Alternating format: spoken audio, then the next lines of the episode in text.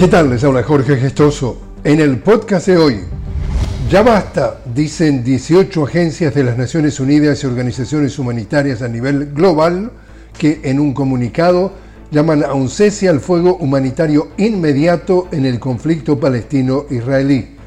A prácticamente un mes del comienzo del conflicto, los ataques israelíes vienen dejando unos 10.000 palestinos muertos, 2.000 de ellos mujeres y 4.000 de ellos niños un niño muere cada 10 minutos.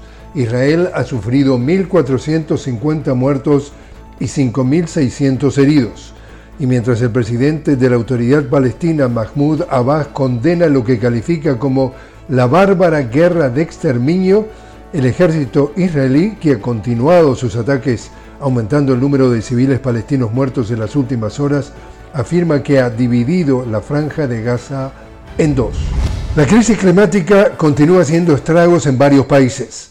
En Honduras más de 42.000 personas se encuentran afectadas debido a las fuertes lluvias, mientras que en Brasil el número de víctimas asciende a 7 en el estado de Sao Paulo.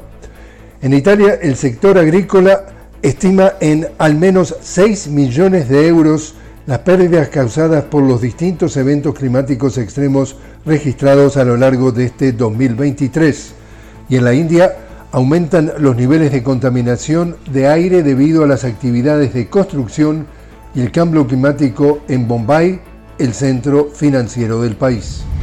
En Venezuela se inicia la campaña electoral de cara al referéndum consultivo para defender la Guayana Esequiba como territorio que le pertenece históricamente a Venezuela.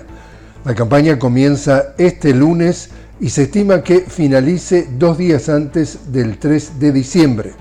El Consejo Nacional Electoral informó que un total de 20.694.124 ciudadanos están habilitados para votar. Además, continúan las juramentaciones del comando de la campaña que lleva por nombre Venezuela Toda. Y así es como está el mundo. Les habló Jorge Gestoso. Los invito a que me acompañen en un nuevo podcast de La Noticia con Jorge Gestoso. Hasta entonces.